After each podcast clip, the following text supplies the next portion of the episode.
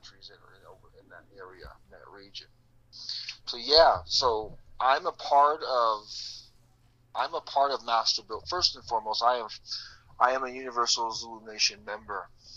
Um, I am of the old code of the Universal Zulu Nation. I stand with the Soul Sonic Force. I am I am alongside with Soul Sonic Force MCs, and that would have been Powwow, MC Globe, and uh, Mr. Biggs, as well as uh, DJ Wiz Kid, as well as uh, the Imperial uh, Wizard uh, Jazzy Jay. So I am with those individuals, no one else. And so I, I, I, so the Zulu Nation, of course, did begin with the Zulu Kings, with those with those members. You know, then you had Afrika Bambaataa, who framed it, who basically put it together. And it's unfortunate, you know, I know that Bambaataa to this day he's actually in the he's in, he's he's not in the United States this today. He's actually in, he's in a he's somewhere in the he's somewhere on the uh, somewhere on the other side of this of the globe uh, in a foreign country, which is great because he's getting a lot of respect. Out whereas out here, it's different. It's a big. I'm pretty sure you understand what I'm talking about, and so Bambaataa um, is the framer of the Universal Zulu Nation, with with some help of well, with some help as well. So yeah, uh, Master Builders. I'm also affiliated with Master Builders with uh, Apocalypse and Lord Gamma, and many other members with ESF. That ESF stands for Eternal Soul Fire, and so they have an EDK. I'm not sure if you ever heard of EDK. Look him up too. EDK is another engineer. He has he has 50 years in hip hop. He's been around before me. He has 10 years. He's 10 years older than me in hip hop. So he got into EDK uses the SP 1200, whereas I use the MPC 60, the Akai MPC 60 to um, to program and to be able to capture phrases from records and to put them together and play them out have a nice track. So that's what I do. Um, but I, again, I started DJing in 1981. I got into hip hop in 1980. So that's how long I've been in hip hop for 40 years. It's a big, I think it's a big deal. It's a milestone.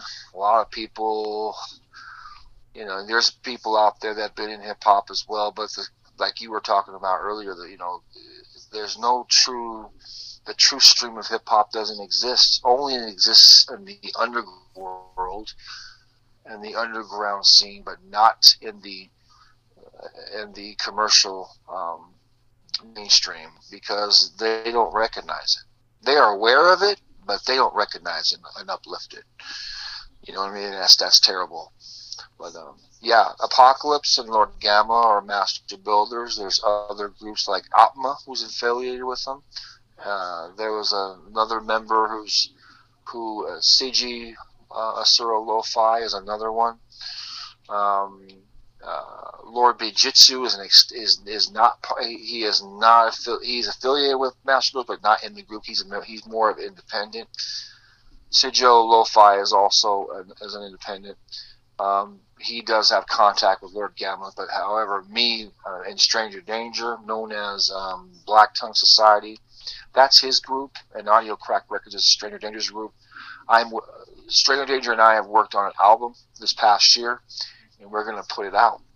We're actually going to put this album out, and it's coming out on the 20th of January. Once that comes out, you're going to like it. I hope you like it. It's a lot of so the the style of hip hop that we are involved in is similar to MF Doom and KMD.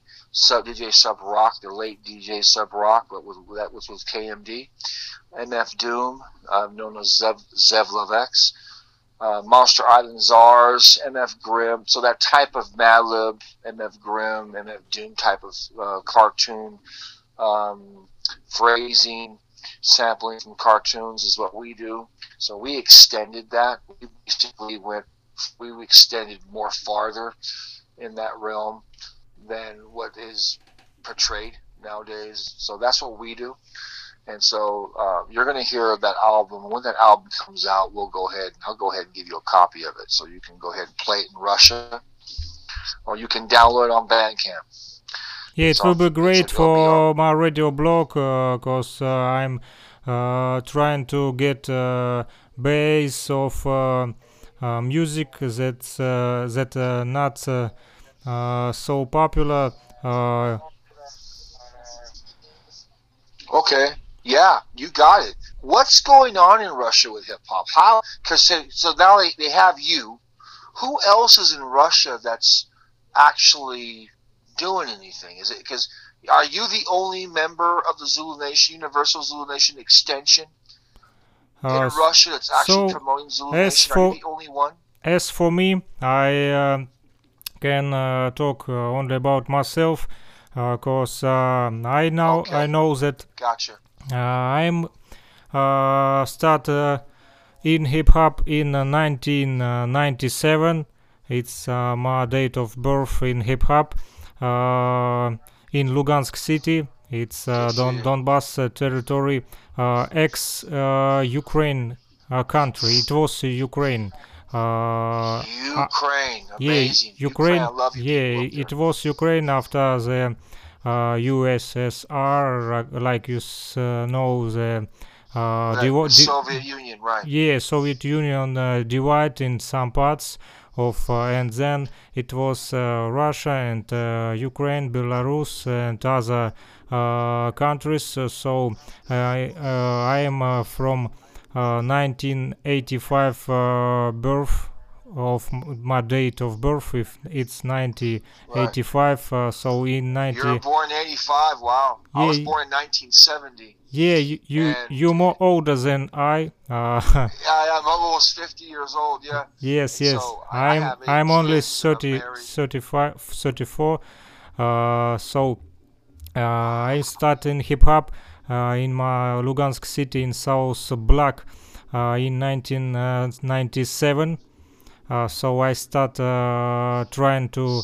Uh, so did you listen to Jedi Mind Tricks? Were you listening to Jedi Mind Tricks and Lost Children of Babylon in those in those days when you were when you got into hip hop? I you listen to back then? I uh, start listen in 1997. It was uh, tapes. Tapes. We have no vinyls. We have tapes. Okay. Yeah, we we okay. have we have tapes. Well, okay. Uh, the tapes uh, was uh, find uh, not uh, easy. Uh, rap music not right, not right, rap music not was so popular in our city. So we uh, uh, try find the bootlegs. Uh, some people on uh, on the street uh, sell bootlegs and uh, sell mixtapes and sell um, mm, like copy copies of tapes. Wow. Not not original tapes, but copies of tapes. They I don't I don't know where they got these tapes, but they make it covers on print. It was not original covers or pictures okay. on tapes it was uh, doing by the hands uh, so uh, these bootleggers sell copies of cassettes tapes on the street and we buy these records and listen it. Then some of hip hop music uh, start uh, exist in the markets uh, so in musical markets uh, start uh, uh, sell first hip hop records on tapes uh and we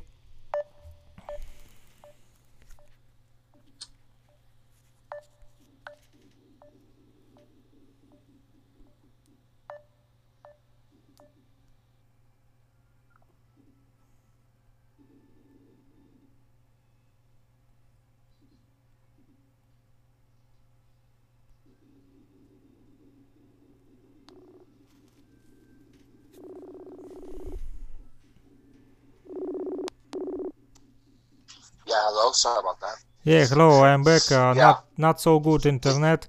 The, the call. Yeah, yeah. so yeah, the call dropped. Uh, okay. then okay. then uh, in markets so, uh, yeah. start uh, sell uh, musical markets start uh, sell CDs and when CDs exist in our area so we find more good music but it was only commercial mostly commercial rap um, that but real records uh, really hard find and we have some we have we have some friends friends uh, that uh, move uh, these records from um, uh, their border from Greece from Greece, right? From Greece. yeah, right. my wow. black my black homie from my black homie uh, have big uh, record collections uh, from Greece. His uh, mother living in Greece, and he was living in Ukraine at that time. And his mother sent him many records. So we take these tapes and make copies of these records. It was Wu Tang. Uh, uh, only built for Cuban Linx, uh, Inspectah Deck and other and other Wu uh, Tang Clan uh, records uh, that uh, not sell in the markets. In the markets we can find Snoop Dogg, Onyx, uh, Tupac, mostly uh, popular but uh, if uh, we try and find something from Germany or from France stuff hip-hop records it was not easy also we try also we try and watch on uh, TV uh, Germany channel. Uh, it was called Viva, and uh, we records. Uh, record uh, TV shows on Viva Germany channel uh, on VHS tapes and then make copies and change with exchange with our friends each other so uh, from Germany TV channel Viva we can find more uh, good uh, hip hop music that that not sell in the markets of our city. Uh, there was uh, ma many good uh, stuff from Germany, original Germany hip hop. Yeah. yeah. Germany and England, and they've been you know the first time the first time a foreign country got into hip hop was by one individual by the name of Malcolm McLaren. Malcolm McLaren was your first, you know, he was a he was first a the the the manager for the Sex Pistols punk rock music. And he was France and England were like the first countries to actually get into the hip hop scene in the 1980s. So now there's this is expanded. This is now expanded to Russia, even Russia, Ukraine, and the former USSR. And I'll tell you, I'll tell you that that's great. So your friend from Greece had records from Greece, which I bet you he had a lot of breaks because Greek music is amazing. I love Greek music. I'm actually Greek. I'm Jewish, so I'm Hebrew from Iraq. I am not Muslim. I am not a Muslim. I am a Hebrew. So I'm a Messianic Jew from Sumer, Babylon. My mom is, my mom's side. My father is German, Danish, and Portuguese. And so we are we are Hebrews, but we we and I'm also Greek too. So when I heard that your friend went to he a lot of music from the Greek from Greece. Greece is awesome because there's a lot of great music that comes out of there. Um, I sample records like that. I sample a lot of records from Greece and from Israel and from from Russia. There's a lot. Of, in fact, Jedi Mind Tricks. I don't know. Have you ever heard of the group called Jedi Mind Tricks? Jedi Mind Tricks sampled. I forgot her name, but on the Blood In and Blood Out record, the CD that he came out with, he sampled a Russian woman. I forgot her name. He's a singer, and a lot of that music came out of Russia. Um, but there's a lot of music from Russia. I like I like the way Russia has their. Um, they got some. They have a lot of history, strong history um, in music. Nowadays, stuff that sounds similar. na- nowadays I Yeah. start collect uh, vinyls. Uh, I have a big uh, collection of uh, Russian vinyls uh, uh, in our area now. Uh, we can't uh, uh, buy uh, hip hop uh, records cause it's uh, it vinyls of hip hop records not exist in our musical uh, markets. We have no vinyl No, it never did. No, Yeah, it we- never did. It in even came in our area we have no uh, vinyl records uh, music shops. Wow. Yeah, But you do now. yeah. Do you it- now it's it's underground uh, so uh, if uh, you uh, try find some hip hop records you must uh, uh, buy it from another country Okay. or you Well, must what we're go. Or you must go on a uh, street and uh, second-hand uh, vinyls uh, some people uh, can uh, sell uh, their home records vinyls uh, bob marley aretha franklin some jazz some fan- funk music uh, Yeah. maybe james brown may- maybe um, uh, other funky records but yeah, you're right. but if uh, we talk about uh, some rap music or uh, Soul Sonic, For- Soul Sonic Force or other там Public Enemy or, or other uh, good hip hop uh, records, we have no these vinyls in Right. our area. We have no uh, Yeah, markets. you don't have it. we have no markets of uh, You have no vinyls. market for it. Right. Yeah, uh, vinyl vinyl culture. It's not it not so uh, popular in you our don't have the area. vinyl culture. They're like, yeah, you don't have it. They don't exist because, of course, you're for. Yeah, it doesn't exist because that's the way the country was structured. They don't want anything outside of the United States. Or Uh, anything coming. I'm I'm now talk country. about uh, my city, cause my city not so big. It's uh, local local ghetto, small town. Oh yeah, yeah. Small town, ten, ten, Okay. 10,000 people. It's not uh, many, so it's look like village town, but look like village. Look like a village. yeah. Okay. Hey, so Uh, do you? So so So yeah, I'm gonna send you. I'll send you a link.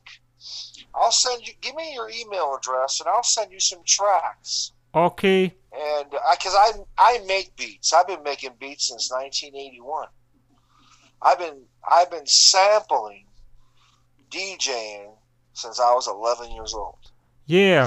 And so Uh, I'm also that's a long time. That's a I'm also make music. Uh, my uh, nickname it's uh, Mix Master Freak, uh, cause I'm start uh, mixing on the tapes on the two decks of my pen on, on my father Panasonic. so I'm uh, mixing oh wow. some tapes. Um, I have no mixer. I have no uh, equipment. Only I have it's my father Panasonic uh, tapes decks, two decks, and I uh, mixing two tapes uh, from this. In 1997, 1998, I start mixing on tapes. Uh, now I'm uh, have some uh, little equipment. Uh, it's uh, uh, my notebook, my Numark PT uh, 01 Scratch for vinyls. Port- I'm a portablist Scratch DJ. Also, radio DJ in underground uh, hip hop. Uh, trying to put uh, uh, internet radio station. It called uh, Freak Radio Zulu Station. Uh, I sent you I sent you link. Uh, as for me, uh, if we talk about uh, Zulu Nation, I came in uh, Zulu Nation uh, hip hop movement in uh, 2013. Not so long. Good.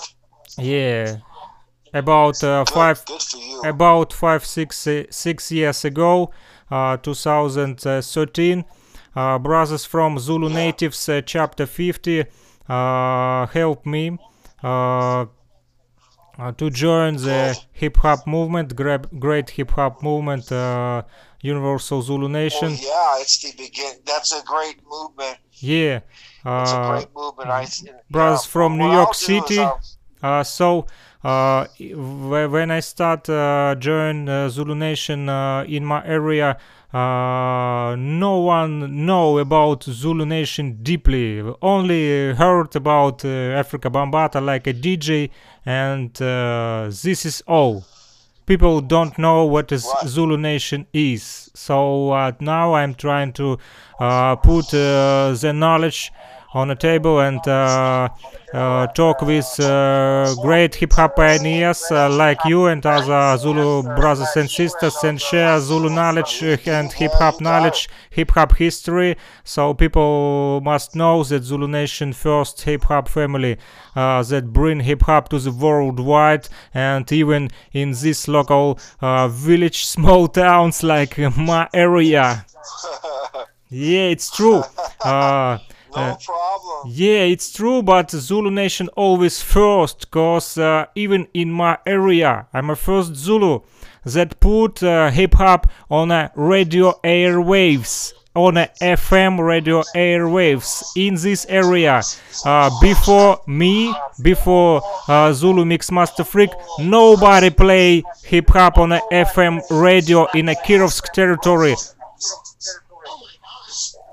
That's great to know. Yeah. That's uh, awesome. Uh, and even yeah, so what I'll do is I'll we have uh, give me your email address. yeah. I'll send you. You already give me your email address, right? Give of course. of course, I will. I will send you an email. So in uh, 2013, I joined the uh, Zulu Nation and start uh, build with brothers and sisters across the world, uh, make some uh, musical uh, projects. Uh, yeah. Uh, so now that is amazing. Nowadays, uh, I'm trying to uh, collect uh, more vinyls. Okay, you try to collect more records. That's good. Yeah, yeah, and to, also on. Uh, also sample. I'm also sampling, and uh, now uh, trying to uh, teaching scratching uh, scratch on uh, my portable portable uh, equipment Numark. Right. I'm a portablist. You ever heard of? You yeah, yeah. Of, you ever heard of Qbert? Of course, he yeah. is well, he used, he is my greatest. Brother, my brother, yeah, he's the. Hey, my brother and I hang out. We know him. We, my brother went against him, battled him in 1987, and came in second place my brother. My brother and I, we've been doing we we have longer history in the West Coast than any other beat person out here. So I'm in Nevada, I'm in Nevada, the state of Nevada, in the United States. I'm in Nevada, but in California, state of California, in the United States, the Bay Area, San Francisco, and all these areas. My brother and I have been. We have a longer timeline in hip hop than any of them. And so we used to, I used to help, I used to help Mixmaster Mike, used to help D Styles and Qbert with records. I would show them what records to get and tell them. I would educate them on the vinyl. I've been educated. I've been, like I said, I collected vinyl. I started collecting vinyl in '77, in 1977, and it's because my okay. So my uncle, my uncle was with a group called Tower of Power. Tower of Power was a group that was around in the 1960s and 70s that made record. They made music. They were a, they were a, a rock band, not a rock, it's rock jazz band. So my uncle was in was a musician. My father, excuse me, my father was an engineer, an electrical engineer with you know, he was a sound engineer for Tower of Power, and so there's a lot of records that that I that I have hands on, especially on you know break beats. A lot of break beats. I get a lot of I have a lot of drum records, records with good drums on it. And if you want, I can go ahead and I'll send you a couple of them, man. I'll send you yeah, a couple of, of records to get you. I'll send you and tell you what you need, man. I'll, I have a whole list, a library, a list of just record after record after record. and so a lot of rock music that was inspiring when I grew up. A lot of punk rock. I was a punk rock guy before in disco before I got into hip hop. So I got into hip hop at the age of nine. I was nine years old, and I got into it because I lived in a boarding school. I lived in a, boarding school that I had a roommate who who showed me these records, who showed me the first rap records of all time, and I it just it's fascinating me. You know, hip hop is fascinating me the first time I heard it. When I heard and then in 1981 I heard Grandmaster Flash with um, uh, with the Wheels of Steel mega mix. It, that just changed my life altogether, man. That was in '81. That's when I became a DJ. was through was through DJ Kid and Grandmaster Flowers. Now, Grandmaster Flowers, DJ, so Grandmaster Flowers, Pete DJ Jones, these were the original DJs before you heard about Kool Herc. They see Kool Herc is the father of the hip hop culture, of the DJing aspect of it. Whereas Bambaataa is the culture; he's the pioneer of that culture of hip hop. But but it was Kool Herc that introduced a merry-go-round technique with the turntables. He was the first to do that. And Kool Herc, but before Kool Herc existed, before Kool Herc was even, there was another DJ. There was a couple of three more. There was three more DJs that, was, that came before Bambaataa and Flash and Cool Herc, and that was a guy by the name of Pete DJ Jones, Grandmaster Flowers, and Maboya. These were the original. These DJs were Black Spade DJs. Grandmaster so Flowers. A, uh, Grand, sorry, uh, Grandmaster Flowers. Yeah. Uh, he was from Brooklyn, right? Yes, my yes. I had a friend whose name was Michael Quintera, who was his side. He was his. He was the record guy for Grandmaster Flowers. I got introduced to Grandmaster Flowers at a very young age, and so I learned a lot from him. He was the one. Now, see, he's a he was a he was just a normal. He was a Brooklyn DJ, but he was ahead of his time. He was. This is where Grandmaster Flash got his name from. So Grand, the word Grand, the name Grandmaster came from the name Grandmaster Flowers because he's the one that he did a lot of mega mixing. He could mega mix and blend records very easily. But Flash was quicker, and so quicker catching the beat, catching on the merry-go-round, catching the record really quick. And so this is why he got the name Grandmaster Flash. But Grandmaster Flowers was also the sound engineer for X Clan. Grandmaster Flowers was so, was also from Black Spades. Uh he he oh, okay uh he was not he he was associated with them yes I don't know if he was with them I do know that Disco King Mario was with them uh, that I do know Disco King Mario Mario was a founder, one of one of the members of the Black Spades. And Disco King Mario gets doesn't get too much credit, but see he should. And this is where I differ with some of the Zulu members.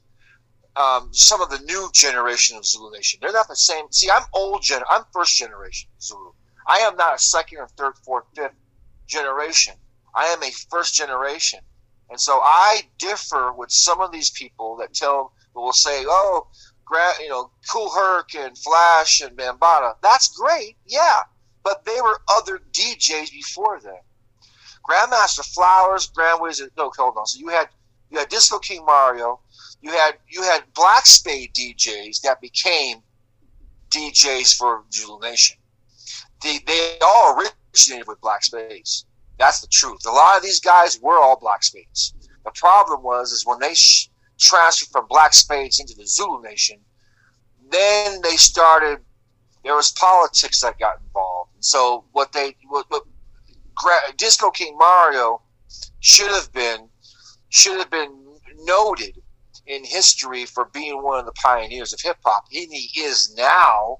But before, they really didn't care too much about talking about him. Just like Coke La Rock being the first MC. Well, there was other MCs that should have got the credit too, and unfortunately they just didn't. So that's the reason why today there's a big problem with I did like you know I was talking to Scott LaRock Jr. That's Scott LaRock's son, by the way. I was talking to him, just texting him last week, and there's a thing with him where Boogie Down Production. Now, Boogie Down Production, we're talking about KRS One. But the the thing is, KRS One is having a problem of releasing the Boogie Down Production name to Scott LaRock Jr. Well, Scott LaRock Jr. is saying this is this belongs to me. It was my, it was my dad's name. it was my Boogie Down Production belonged to my father, so therefore it should go be given to me. But that's the argument between Scott LaRock Jr. and KRS One today. Now, KRS One, if you notice, he's not he's silent now. He doesn't really talk too much. He's not. I haven't heard anything new coming out from him, but that's okay. But um, yeah, there's a lot of you know. How about Just Ice? Just Ice was a was a great MC. Again, there's a lot of things that just the Zulu members, the, the Zulu members today, though. Like for example, I was told, listen to this, listen to this one, uh, D, uh, freak, listen to this. I was told that there's no more active Universal Zulu members. There's no more of them. I go, what? Who told you that? Who told you that there's no more active members? He goes, not in the United States. But I told them, well, that's not true because Bambaataa is still DJing today. Did you hear what happened to Bambaataa? You heard what happened, right? You heard the story about him, right? Yeah, I heard about his story. He's now DJing in Brazil. You heard about him? Okay, so yeah, you heard about him molesting kids. You heard about that, right? Yes. Well, can yes. I tell you something? He was set up. He was set up. Somebody set him up. Somebody basically destroyed him, wanted him out of the Zulu Nation. So in 1997 is when he was really officially out of Zulu Nation. But for years he carried on those because he's the one that pioneered it. But for some reason, these people, these new school hip hop generation kids, want to get rid of him because he's the leader. So they want to get rid of him. So how do you get rid of someone by coming up with a lie that says, "Oh, he molested me"? You know, Bambaataa never molested anybody. I don't believe that. One second. And so this is why I have I still use his Universal Zulu name with the Soulsonic Force name on top of it. I'm the only one in the whole world that I'm the only one in the world that uses a Soulsonic Force name for a Zulu Nation chapter. I'm the only one. And you should have seen the looks on the faces of all those Zulu members. What? How dare? Who? Who? They. This is what I told them. I said, "Excuse me, you guys are how old? Oh, I'm 30. Blah blah blah. Wait a minute. I have more time than you. I have learned. I have more time than you in hip hop culture. I have more time in DJing. I have been making beats all my life. You weren't even around. So therefore, the name should be. I asked. So I, I this is what it was. After Bambaataa was extra, he was basically ousted. Um, it's just terrible that a lot of people believe that he's guilty of. I don't believe it though, because I think what happened to him is that because he's a influential member, he's the beginning of this culture. They don't like it. They wish they. A lot of people were jealous of Bambaataa. They just didn't. They were jealous of him, is what it was. And what everything, anything that he said went. I mean, he wrote the third. He basically is the Zulu Nation himself. I mean, really. And so for him, for them to lie to just come up with, you know, beat this guy named Bee Stinger comes out of nowhere and says, "I think I was molested by him." You now think that? How come you didn't know that back then? This is why there's a lot of lot. This is why there's a lot of holes in this because had Bambaataa done something like that, I'm pretty sure he would have been in trouble in the 1980s. But for some reason, they bring it out 30 something years later, where it's too late to prosecute him. I think the whole thing's a sham. The whole thing's a lie. I just don't believe that he would have done that. And so that's why I'm. So a lot of people to, that talk to me today, they tell me that the Universal Zulu Nation is no longer. They don't use. We don't. They're no longer around. But the Zulu Nation is, and the Zulu Union is. That's that's because those are new people coming in and trying to change everything. They're trying to change and take over but they they don't have no knowledge of hip hop itself. This is where I come in and override them all. And so this is why I they a lot of people know who I am. A lot of people know that I'm. I mean, I'm nobody. I am. I mean, I got a master's degree in education and a PhD at the University of San Diego State University over here in California, United States. I hold three degrees, and so I'm very educated. However, when it comes to hip hop culture, I have a long time in it. I have 40 years. So that that the four I for 40 straight years I followed the culture. I lived it and lived inside the records in the grooves, in between the grooves of these records that I sample. And so, and my sampling style, by the way, is like Ultramagnetic MCs. Kool Keith Ced-Gee. And see, people don't even talk about those people. They want to talk about now. Wu Tang Clan is very popular today. Still is by a lot of people. They really loved. They love what Wu Tang Clan has done. Before there was Wu Tang Clan, though, there was other groups that for that basically was an entrance level. You had Cold Crush Brothers. You had the Black Spades too. The Black Spades, the, the group itself was similar to what Wu Tang Clan is today. But uh, the Black Spades really, they're quiet. They're really quiet today. They're not really fun. They're not really voiced like they used to be. But they're very quiet. But anyway, you know, like I said, I think Bambaataa was shafted I think that he was railroaded out of the Zulu Nation, and so and because of that, he had to go elsewhere. He, so he basically left the United States and went to Brazil, and he's now all over the place, and he's still popular. Everyone supports him, and that shows me a lot. That tells me that wow, a lot of people are a lot of people. In the, so if the United States don't want him, well, guess what's going to happen? Well, if he's in the, uh, if he's in another country, it's going to expand from there and be bigger than the United States. That's what I'm about. To, that's what I'm going to say. Because Bambaataa is still around. He's still going on strong. He ain't caring what people are saying. But I know for a fact that he did not molest no kids. I know that he did. Even though they say he did, I don't. I don't. I think the whole thing was a lie. Just like Michael Jackson. Oh, and just like they'll if they don't want you and you're too powerful, they'll destroy you. They'll get rid of you somehow. That's what they feared. And it's sad. Bambaataa didn't do nothing wrong but just try to help a community. In fact, he should get the Nobel Peace Prize for hip hop culture. He invented it, basically. He invented the culture by making, um, by putting all the elements together. That's pretty amazing for one guy to do that. Uh, I mean, can I talk? Uh, uh, give me yeah, uh, talk. Yeah. okay. I understand what you say. Uh, I think uh, my opinion in, about this situation next. I'm far from New York. I'm far from USA. I'm from Russia. So. Uh, That's right. You're uh, from Russia. That's right. I not was in Bronx. Never. I never talk with uh, uh, Uh, Zulu Nation original uh, members in uh, uh private, no, uh, like I say, only on phone, like with you. So I don't. yeah. I don't understand next. I don't know guilty or not guilty but i'm trying to analyze situation.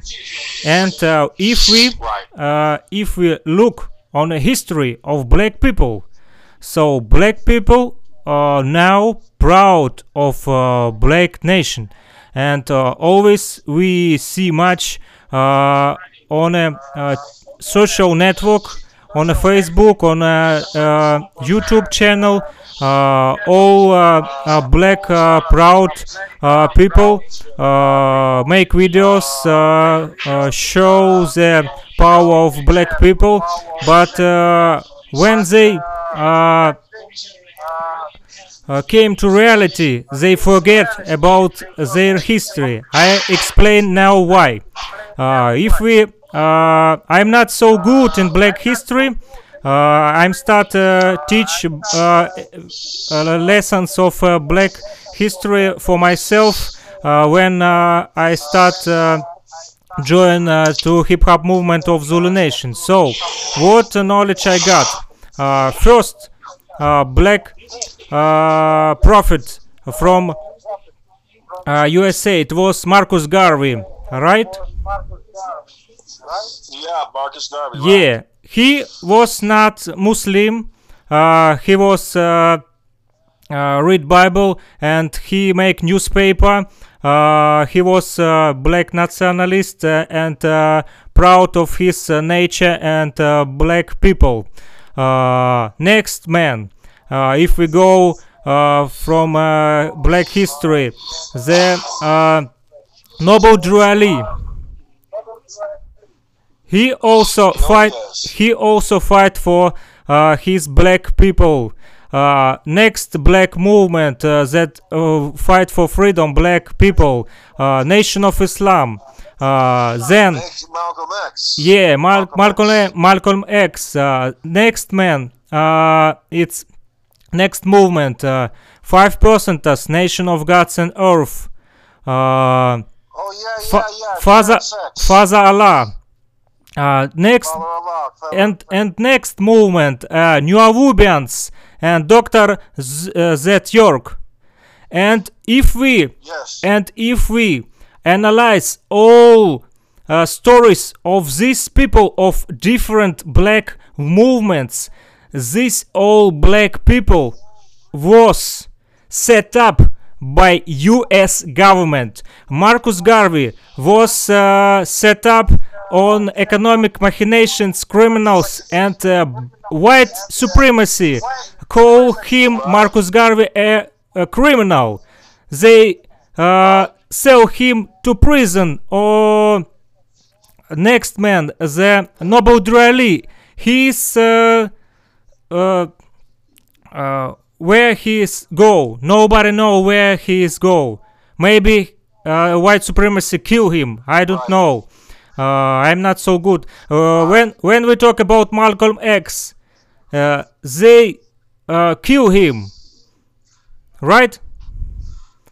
So if if uh, we analyze all situations when black leader in a community born, so uh, till time go, little time go, and uh, government of US US government trying scary this black leader and they try set up this black leader and move him from his community. No matter what situations it killing it prison it set up it molestation other bullshit that they use media they use police they use uh, other uh, weapons. Right. But but but but black people like I see black people not analyze their history. They talk blah blah blah blah I'm black, blah blah blah I know my history, blah blah blah I'm proud my black color, but they not analyze their history. If we watch on a site of uh, uh, FBI, we saw all these names of Marcus Garvey, uh, Malcolm X, Noble Drew Ali, uh, Dr. Zod er, uh, York, these all black leaders in their criminal side of FBI, they they all like targets for them. They exactly. They That's enemies. Exactly they they and they was always enemies for U.S. governments. I explain why. Cause U.S. government uh, scary these people because they was the leaders of their people. And if we analyze situation with Bambaataa, maybe he was like Marcus Garvey, like Malcolm X, like Noble Drew Ali, like if we analyze situation about Dr. York Z, he was uh, got set up by police and he is now in prison about molestation too, right? Or not? Yeah, he was. Yeah, exactly. It's look. It's I, look. I it's look like Bambaataa story. Right, I know. Bambaataa is innocent, and that, and this is what I came to realize. I says, you know, these, and he got his own people. Now, see, the Universal Zulu Nation in the, in the United States there's no longer the name Universal Zulu Nation. And the only people that are keeping it alive are people like me and you and a couple other people from the web Facebook are the only ones, few few of us, that, that are still keeping it strong. But uh, again, excuse me, ex- excuse me. Let me uh, talk. Uh, f- let me finish. Yeah. I said again. Yeah. I do. I don't know guilty or not guilty. I'm just analyze the black history leaders, and if we analyze all these situations when black leader is born, black leader always die, or he is in the prison. Why? Yep. Yeah, they've died. Strange story. Strange story. And I yeah, uh, try I try understand black people why black people today not analyze their own black history. history. I am uh, not black. I am a Russian, but I'm analyze Russian. history, analyze facts.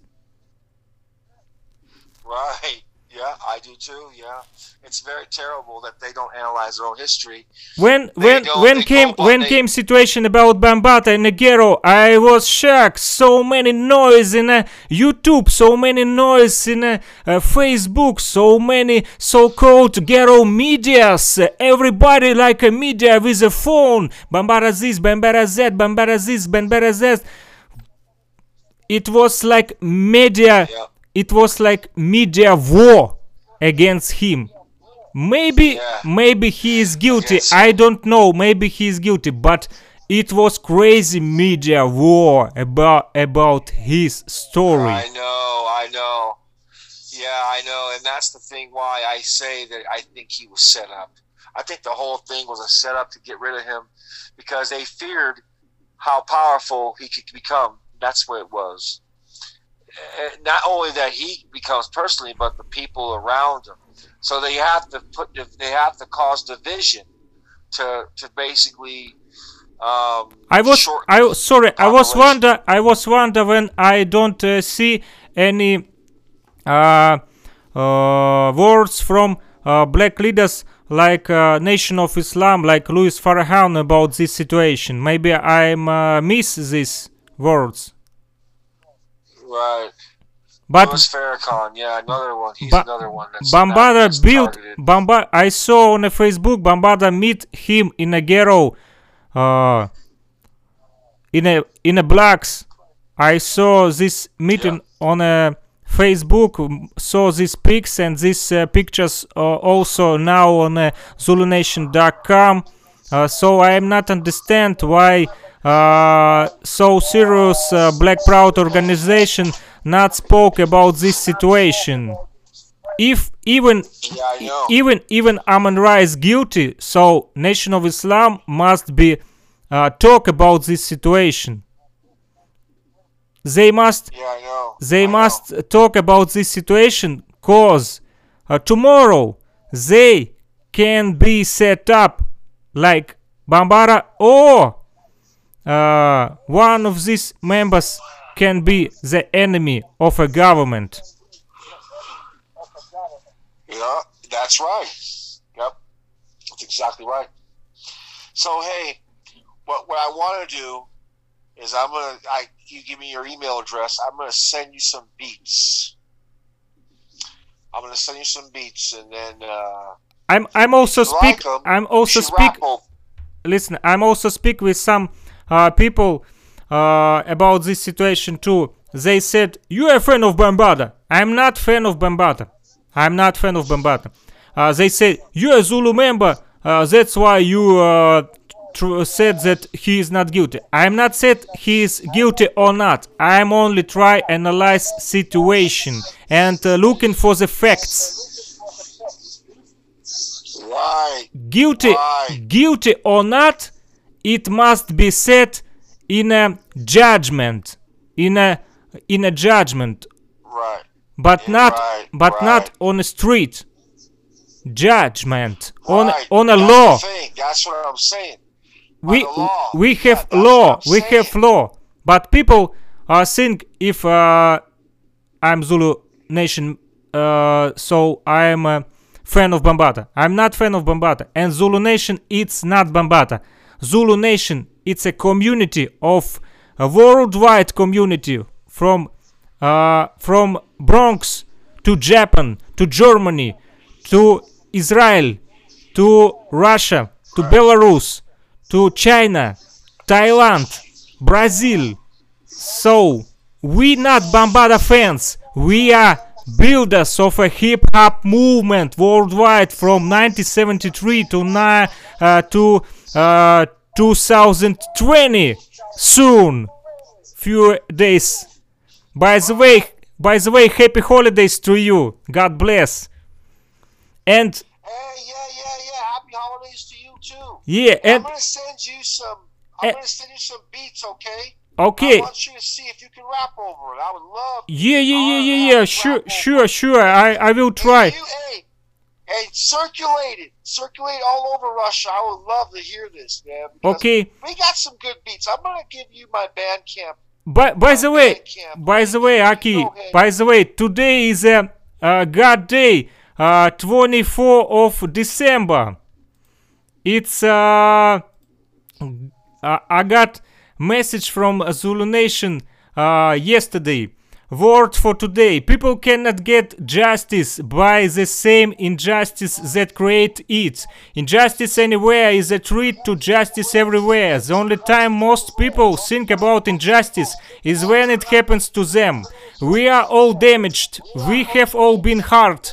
We have all had to learn painful experiences. We are all recovering from some mistake, loss, bad trial, abuse, injustice, or misfortune.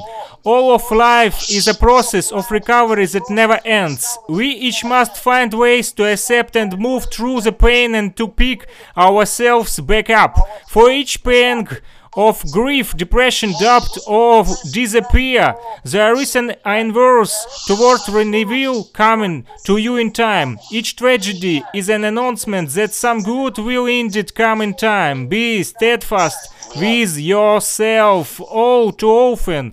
When we see injustices, both great and small, we think that's terrible, but we do nothing. We say nothing. We let other people fight their own battles. We remain silent because silence is easier. Silence gives consent. When we say nothing, when we do nothing, we are consenting to this trespasses against us. Our freedoms are vanishing. If you do not get active to take a stand now against all that is wrong while we still can, then maybe one of your children may elect to do so in the future when it will be far more riskier and much much harder. This is message from the goddesses Wanda D and brother Eric. Oh wow. Awesome. Yeah. Yes. That's good. I love it. And also, and also, you must know that uh, as we write in the uh, shortest day of the uh, year, due to the last uh, winter solstice that ushers in the official start of winter here in the northern hemisphere, a time of both uh, transition and renewal into the next decade of 2020. Uh, so 2 plus 2 it's 4 and 4 is a number of foundations. Thus in this existing new decade ahead. You can if obedient to her will establish the very foundation that the very rest of uh, your life will stand upon. So be wise. Choose your alliances carefully and be unafraid to let go of enemies frenemies whom you feel are not truly happy with, for you, as this false energy is no longer welcome.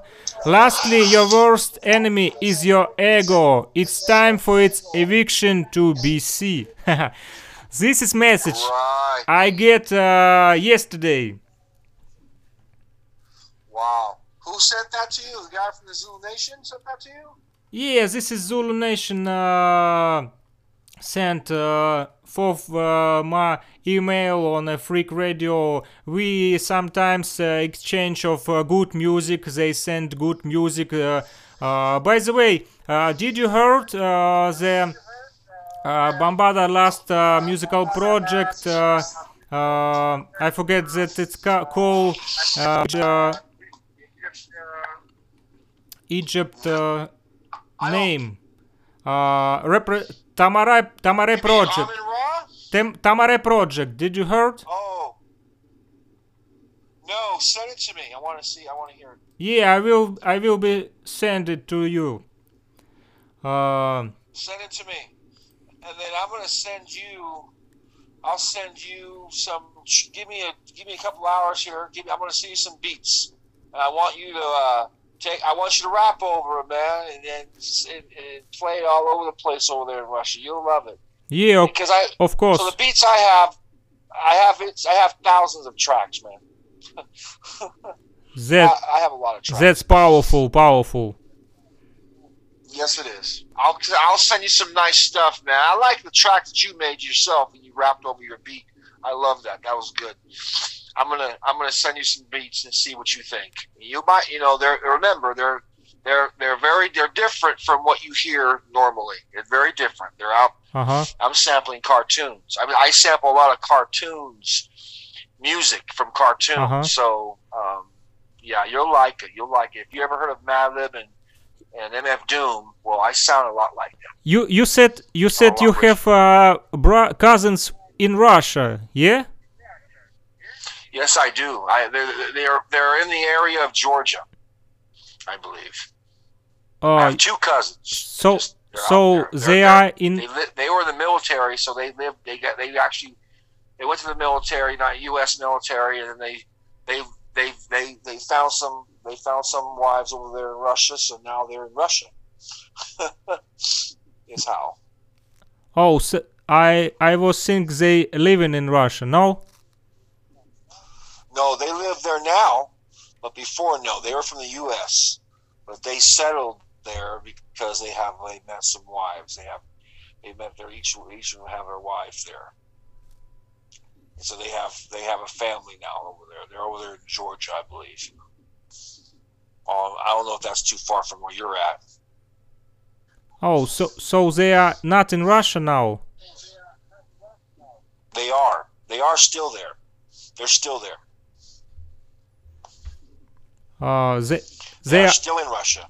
Ah, still, in in what city?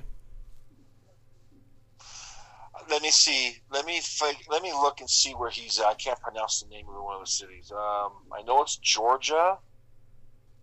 One was in Georgia. I think one's in Georgia.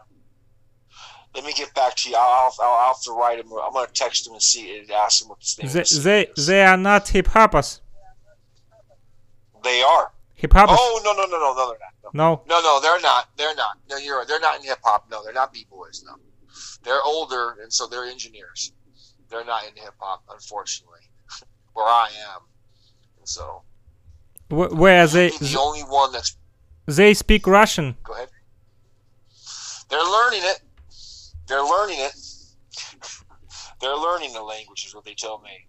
So and I where, would love to learn it. Actually. And where are they working there? They're they work for Lockheed Martin.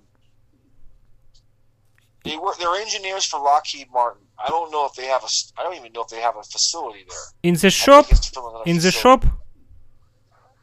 It's not a shop. It's a factory. Oh, factory. They, it's a factory. They work at Lockheed Martin. They, they Lockheed Martin makes weapons for the United States. Okay. They make weapons. They make their their weapon. They're in the military, is what it is. So they they retired, but they work still for the company because they're engineer. They write code. They're they're computer science majors. They're engineers, electrical engineers, and that's that's the only close. Uh, that's the only close um, area. Uh, the only family that I have over there. But other than that, no, there's no family. I wouldn't have any other family members in Russia. No. Okay. Uh, Not hip hoppers. Yeah, understand. Yeah, send me. I'm gonna send you some beats. I'm gonna send you some tracks, man, for you. S- send me all of you wish. Of what? Send you which? All of the list? Uh, send send me uh beats and also your records for Freak Radio. I can add this on a playlist and oh. also uh, share it in a Russian social network to represent uh, this. Okay, this, yeah, I'll do that. I'll I'm, work. I will do that to you. I will, will make I will make podcast with this uh, our interview and uh, add your tracks to this interview. Okay, okay, no problem. I appreciate that. So let me go ahead and send you. Uh, I'll send you the. Um, I'll send you some tracks from uh, from the album of my album, as well as Stranger Dangers, and then you have other people for Master Builders and ESF. I'll send you the whole line of what they make. So you have you played anything from Master Builders out there?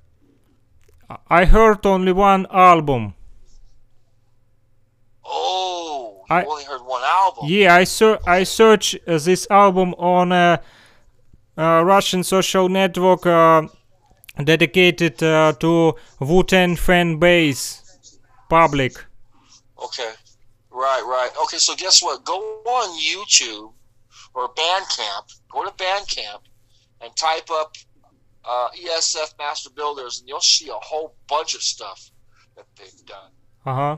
Okay. In fact, I'll send you the lawn. I'll send you the Lawnmower Man album that we just completed. I only produced one track on that album, and my track ends up being the first track of the record. It's oh. the first one. Okay. And I just produced it. I, I'm not. I am not an MC. I do not rap. I am a producer. Okay. Okay. I would love to have you rap over some of our stuff, though. It'd be dope in your language, right? In your Russian language, man. That'd be cool. Yes, it, yeah. I have I have uh, a group. Uh, we make now album too. Uh, the name of group is um, uh, PKND uh, in Russian, but in English it's mean um, like it said um, project uh, of uh, Aboriginal people of Donbass. Oh, what? Wow. That's amazing. That's yeah. Amazing. So wow. my my friends wow. is a uh, uh, first hip hoppers. Hey. My my friends in this group is a first rappers from my area. Oh, wow. they, they, are old. Yeah, they are, they are from 90s, but in our you must know that in our area uh, hip hop uh, start in uh, 94. Oh, hip hop started in '94 in your area. Yeah, wow. yeah, yeah, yeah, yeah, yeah. In '94. That's good. Yeah. That's good though. Because, and and my wow. my friends from this uh, project of Aboriginal people of Donbass is uh, now return uh, to the uh, hip hop. Uh, they was uh, not doing many years nothing in a music, and I'm back them to hip hop am I'm uh, oh, wow. I'm name this uh, uh, name this uh, musical project uh, project of Aboriginal people of Donbass because uh, uh, we now living in different areas but we all start hip hop in Donbass area in Lugansk city so that's why we are the Aboriginal people of Donbass our roots from Donbass. Uh, that's why I'm call this project of Aboriginal people of Donbass, and uh, now we uh, make records in a, Russian language. So if you send a beats, uh, I think my friends can join to me, and we can uh, make uh, together. Yeah, please do. I'm gonna do it for you. I'm yeah. gonna do it for you this week. Yeah, yeah, yeah, yeah. tonight or tomorrow. I'll yeah. send you a bunch of tracks today. I'll send you a whole file. Cool. I'll send you a whole file of them. Respect, big, and, big respect to you. I really appreciate. Yeah, yeah. I'm gonna send you everything, man. I want you. I want you. It's, I'm gonna surprise Master Builders with you. I'm gonna surprise them because I want them to he, because to have someone from Russia to MC. I just love the way oh god, a lot of you guys, when you, because I heard your stuff already, and I was like, wow, I love it. I, can you? I would love to have someone that's foreign rap over a couple of my tracks, man. That would just be amazing, man. So it would be really good, I think. And the music would it's dope. The, the beats, the tracks you'll love. The tracks you will love. So, um, Stranger Danger, I'm going to talk to Stranger Danger, and um, he's a look him up. Stranger Danger, look him up. Uh, master, he's he's Blaq Tongue, B L A Q Tongue Society. Look him up, and you'll see what I'm talking about. He's dope. He's another. He's a producer and an MC. Okay. So he makes his own beats. Um, uh, but Stranger Danger and I are working together. Our album is coming out on the twentieth. But I'm going to give you some instrumentals, tracks that he did not use. So instead of the so uh, uh, you you are from California. I am from California. Yes. Okay. I am from California. I am basically. I was born in. I was born in California in the in the Bay Area. How how you came to to Zulu Nation? How you came to Bronx? I'll tell you how I came. So along, so my my father was in the military, and he was stationed throughout the United States in certain areas, Hamilton Air Force Base, and then he was stationed in the Middle East, where so in nineteen so in nineteen in nineteen eighty. I live. I, I basically in nineteen. So in nineteen seventy seven, I was in Puerto Rico. I lived in Puerto Rico in the seventies, nineteen seventy seven.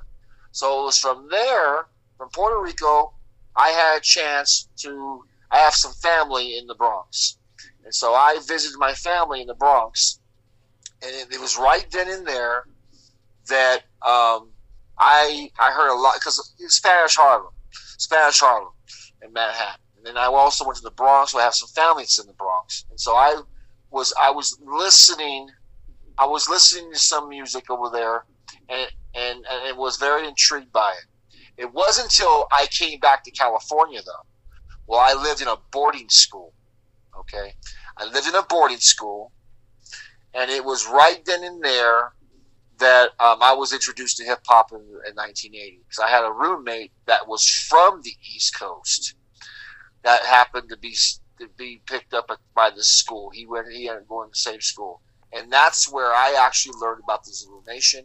I learned about uh, hip hop I learned about everything at the age of nine, and was from was one kid. His name was Antoine, and so he had educated me on the Zulu Nation, on the Infinity lessons, and who Afrika Bambaataa was, and, and Folklore Rock, and uh, Her, Kool Herc, and Grand Wizard Theodore. He may talk to me.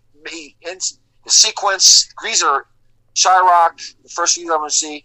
He introduced me to everything, and that and this was in California. This was not in New York, although I've been there.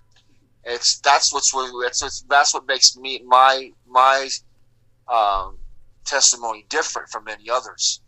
Um, so I was very I was exposed to hip hop at a very young age. And says at the same time, I, I also had an uncle, Mic Gillette from Tower Power. He's the one that also um, introduced me to equipment.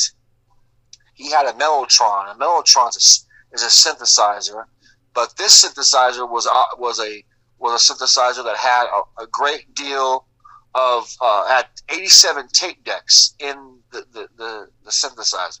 So each time you hit a key, a tape loop would play. The Beatles used it. So the Beatles also, uh, Paul McCartney was one of the, uh, he used this device. And so my uncle had one. You know, I think it was the Mellotron. It was also the, the Chamberlin. These were two devices that he had in the studio. So I learned a great deal how to record and to pause mix. And back then, it was not called sampling. Sampling didn't. Sampling did not um, was not developed. The term sampling was not developed until the 1970s. 1979, 1980 is when we heard this word sampling and it, it was by a group, uh, uh, uh the CTI. Sorry, it was, I'm sorry, it was by the Fairlight organization that built the, the first digital synthesizer, digital sampling keyboard. And so the Fairlight team was the first to take out to, to, to invent the name sampling. And that was just like taking this sampling, meaning they take a phrase from a record and a phrase from a record, and they repeat it a certain area, a certain way. Um, and they used a they used the mellotron for that. They used a they used the mellotron was a precursor to the digital sampler called the Fairlight, and many others, a Synclavier. So there was many devices out there on the market already, but they were thousands of dollars. You couldn't afford them.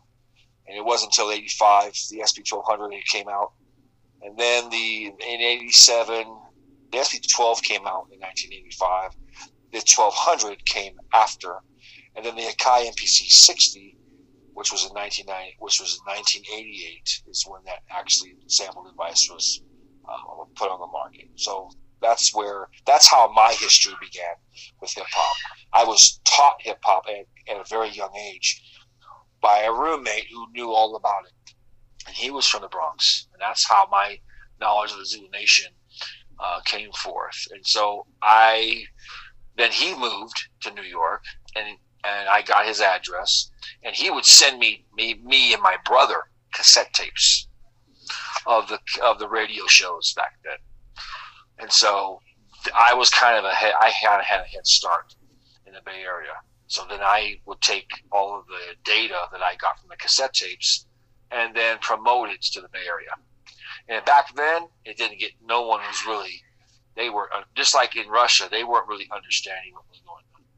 Some of these some of the stuff that I had on tape. They weren't really picking up. Hip hop didn't start picking up till 1985.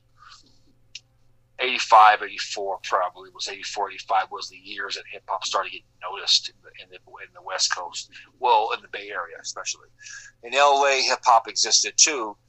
Um, through a guy by the name of Roger Clayton, Egyptian lover from Uncle Jam's Army. So they, these two individuals were, were the pioneers of Los Angeles hip hop. And so, and then you had Kristen Love Taylor, who was a who played on the movie Breaking, who was a number of commercials and videos in the 1980s. But yeah, so I that's where my start originated from. But I I did not I did not like I said I was not a physical resident of New York at all in any way. I just was one that was exposed to it at a very young age, and I decided as a nine year old this is what I want. I'm going to stick with this culture and I'm going to grow with it. And that's what I did. Now, I'm now almost 50 years old. So know, and I know a great deal about it. So that's how I got into hip hop.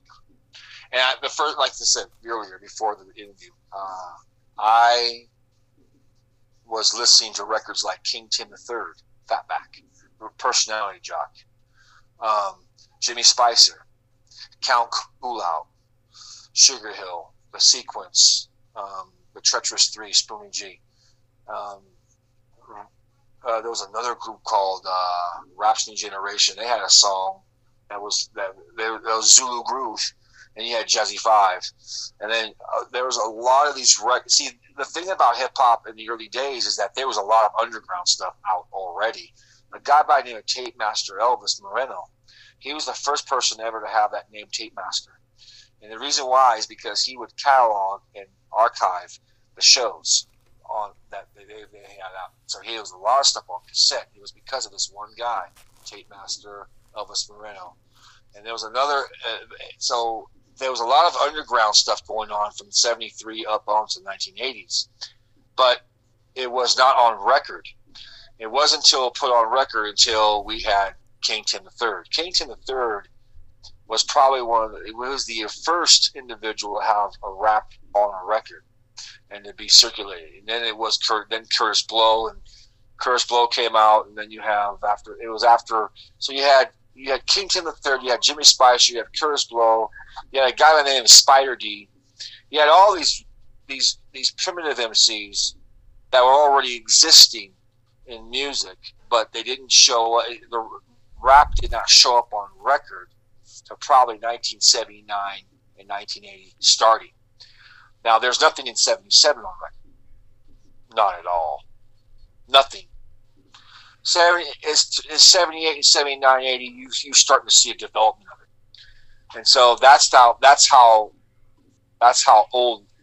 Now, I'll tell you, there were records, I mean, there was stuff on cassette tape there was stuff on cassette tape eight years prior to that.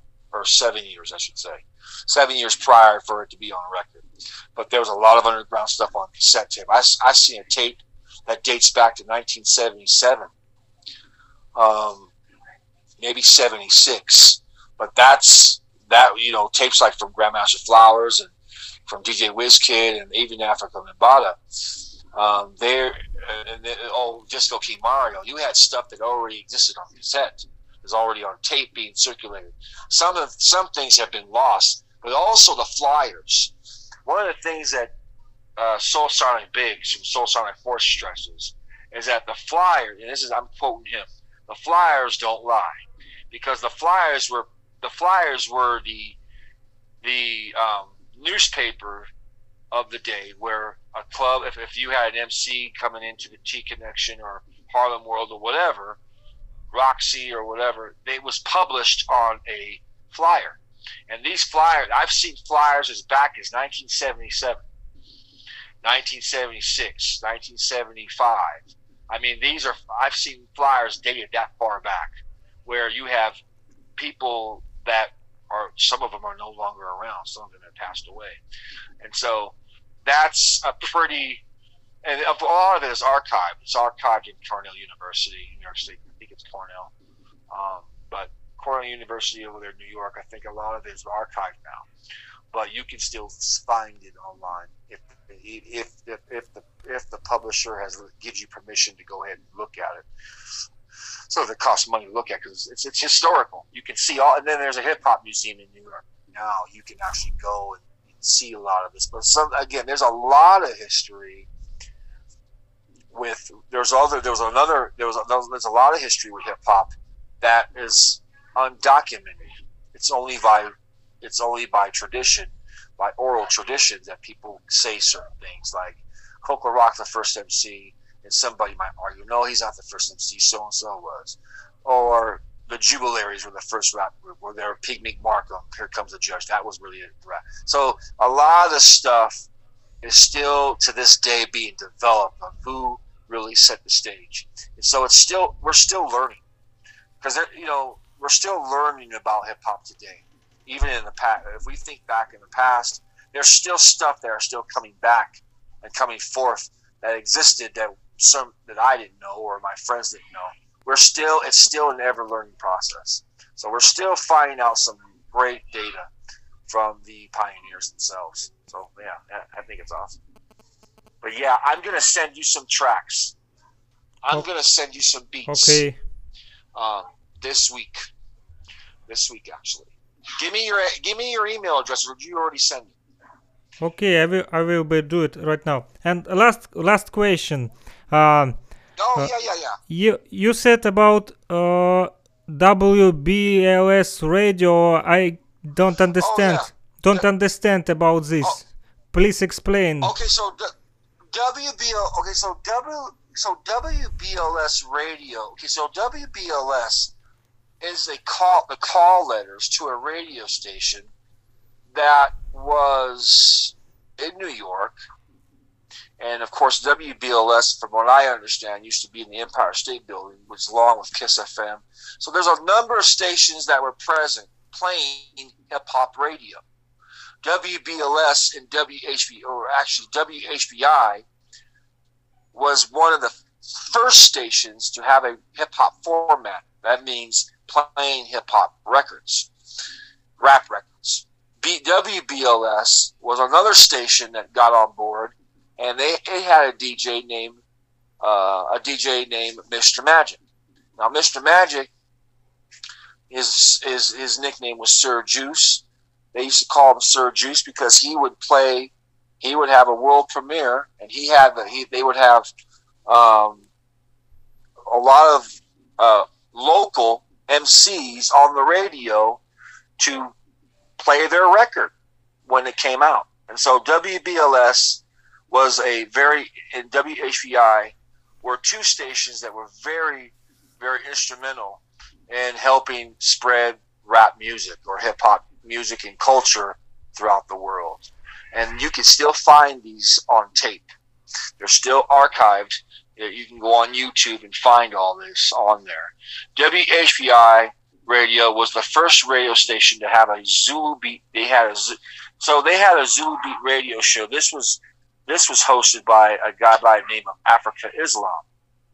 And Afrika Islam uh, was a, a, DJ and a radio personality that um, would feature the Zulu beats, Zulu, the Zulu Nation on the radio station. And this was in the 1980s. Afrika Islam, Afrika. Islam now built uh, electronic beat empire uh, project with Ice-T. Yes, but Afrika Islam in the past was a radio DJ. He also he was all, he also he, and, he also yeah. was a b boy. He's also a b boy as well. Yes, he was a breakdancer. He was in the he was already a, he was already a Zulu king and member he's, he's and member of the Funk Machine group. Of the Funk Machine group, that's right. Yeah, he goes back a long, long time. He has a great history in hip hop culture, very deep history. But as a as a spectator like me, a fan, I I remember his career taking off in the 1980s, and he was featured in WHV. He was a he was a host DJ for WHBI 105.9 FM, the Radio Zulu Beat. I'm sorry, the Zulu Beat radio show, and that's what he um, he would play a lot of great breaks and have a lot of great DJs live on the station. His show was very instrumental. Before him, though, there was a DJ by a name. There was two DJs from London, England, or United Kingdom, I think. Maybe I'm wrong. Um, C Divine, the Mastermind, and Just Allah Superstar, known as the world's famous Supreme King. They were the first, earliest uh, radio show of all time. Mr. Magic and Afrika Islam were aware of them. So they were five percenters, by the way. These two DJs were five percenters. That's C Divine the Mastermind and Just Allah Superstar. They were both five percenters, very early five percenters. They were probably one of the first two people to actually bring that five percenter doctrine into hip hop into the mainstream. They're the first to do it. There was no one else before them that did that. They, although there were many of them around in New York, but to be for it to be broadcast and known to a to a stream of people it, to to in music would have been those two guys that actually promoted it more than anybody. So so so, so Mr. Mr. Magic was uh, five percent too. Uh, Mr. Magic, that's you know what I do not I do not know. I don't I don't know if he was five percenter or Zulu, but he had he was he had a lot of acquaintances for both groups. I know that. I do not know what he was personally, but um, you know, he, it was Mr. Magic and Marley Marl, DJ Marley Marl. They uh-huh. were from the Marley Marl was a Juice Crew. They were Juice Crew All Stars, and the Juice Crew All Stars were really a, a, a, a, an extension of an extension of uh, Mr. Magic because Mr. Magic was called Sir Juice. He had, he has his name was the Juice. So the Juice Crew All Stars were put together with the help of Mr. Magic as well as Mr. Uh, DJ. I'm sorry, DJ Marley Marl, who by the way was a great producer in the early days because this guy, his name is all over the place uh, in, in production. You know, he produced Eric B. and Rakim's Follow the Leader album. You know, a lot of people think that Eric B designed the beats on that. He, Eric B wasn't. He, Eric B did not make beats. He was a DJ. He was not produ- producing tracks. It was Marley Marl who's behind a lot of stuff that he just it, it just amazes me what he what he was behind and he was behind a lot of great there was a lot of great people that he produced but yeah so mr magic i don't, I don't again mr magic i'm not sure if he was five percenter or Zulu. I just I just I don't know that. Um, that's a question I'd probably I'd probably have to search it and you know do some research and see. Uh, but I do know that he had he was acquainted with both people with both groups of people because of the MCs that he knew were part of either Zulu or the Five Percenters. I, that that is true. But it was Mr. It was uh, Afrika Islam that really was one of the last hosts to have a Zulu Beat radio show, and then anything after that, just you didn't hear about it no more. the BLS before Afrika Islam, it, there was a guy by you know, again the five percent the world's famous Supreme team were present in uh, that and that, that's back in 81, 82, 83, something like I think it was 81, 82 in those years, in the early years of world's famous Supreme team, and they were five percenters. They were not Zulu Nation. Five percenters were older than Zulu Nation. In fact, they're they're before. They're they're way before the Zulu Nation. But I think I believe the Zulu Nation. You know, you had Black Spades, you had Zulu Nation after that, of course. But the five percenters have always been um, very instrumental too in hip hop. They're just behind the scenes, though. You don't really hear too much of them. You know, Sir Ibu, Sir Ibu of Divine Force, the Peacemaker, he was five percenter. Chosen, the Chosen One, um, was also a five percenter. Yes. You ever heard of Lord Shaf? You ever heard of Lord Shafreak? My mic's on fire. You ever heard that? No, sorry. That's an old record from nine. No, I'm not. What I should here. do for you is make a list. I'm going to make a list. Okay. Like I'm going to send you a file of early five percenters in hip hop culture. You'd be amazed. Uh, I'm going to send you a whole bunch of stuff. It will be Even great. DJ Doc. Yeah, it will yeah, be I'm great. Gonna say, I'm going to help you. I'm going to. I'm going to help you. I'm going to send. My, I'm going to send you everything I have for Russia. I, I, I think. I think it's amazing. Russia. I love.